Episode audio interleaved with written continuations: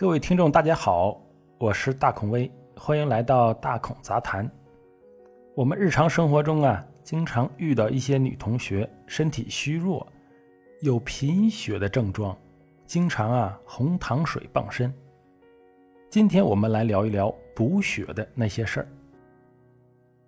在我们中国呀，患贫血的人口比例要高于西方发达国家。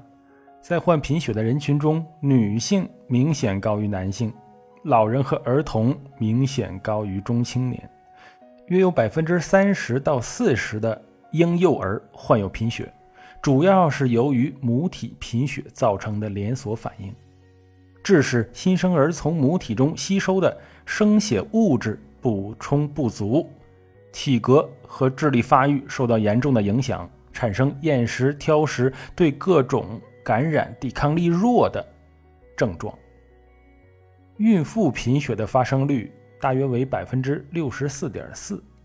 女性的例假、怀孕时自身以及胎儿对生血物质的双重需求、分娩出血等都是直接原因。过去贫血的主要原因呢是营养不良，因为咱们国家以前生活比较艰苦。近年来，因减肥而造成的营养失调，造成了贫血的又一个人群。那么，如何补血就成了大家日常的一个讨论话题。很多人信奉红色食物，比如说红糖水呀、大枣啊，还有什么黑豆啊、红豆啊，都是日常补血的首选。其实大家都知道，我们讨论补血呀，不是直接补充血液，或者是补充血红蛋白。是补充生血物质。什么是生血物质呢？比如说叶酸和维生素 B 十二，两者的缺乏就会造成巨幼细胞性贫血。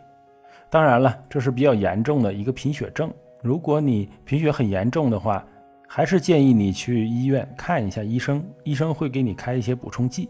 那还有一种最重要的血液成分是什么呢？就是铁元素。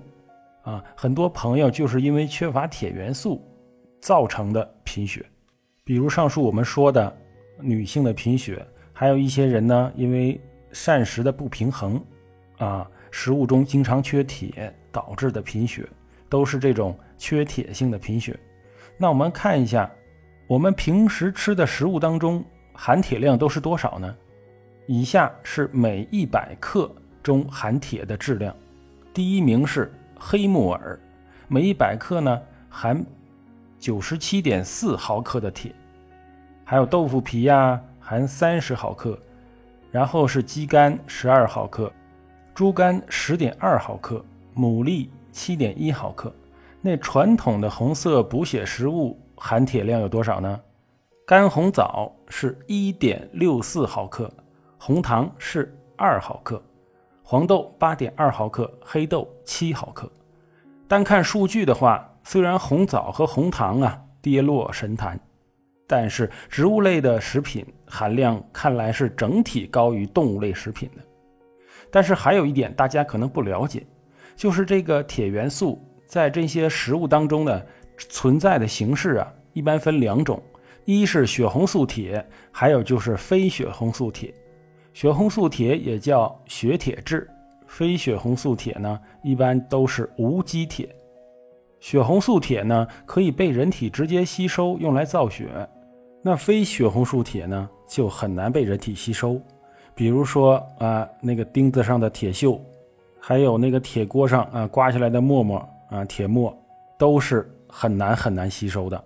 所以说，用铁锅炒菜。能补铁这个事儿啊，也是非常的存疑的。动物食物中的铁主要是以血红素铁的形式存在，比较容易吸收。植物性食品中所含的铁呢，大多为非血红素铁，这种铁呢很难被吸收。某些植物性食物中还有一些因素阻碍着铁的吸收，比如膳食纤维、草酸呐一些物质。会阻碍铁的吸收，这就是为什么长期吃素的人会容易贫血的原因。所以简单来说呀，吃鸭血、猪血补铁最快，因为其中血红蛋白里面已经含有其组成物质血红素铁了。像鸡肝、猪肝这些也是非常补铁的。总的来说呀，注意食物营养是好事儿，但千万不要盲目追求某一类食物能达到补甚至治病的效果。如果出现严重贫血呀，先看看自己是不是特别挑食。如果没有的话，建议去医院看一下医生，听一听医生的建议。最后一句。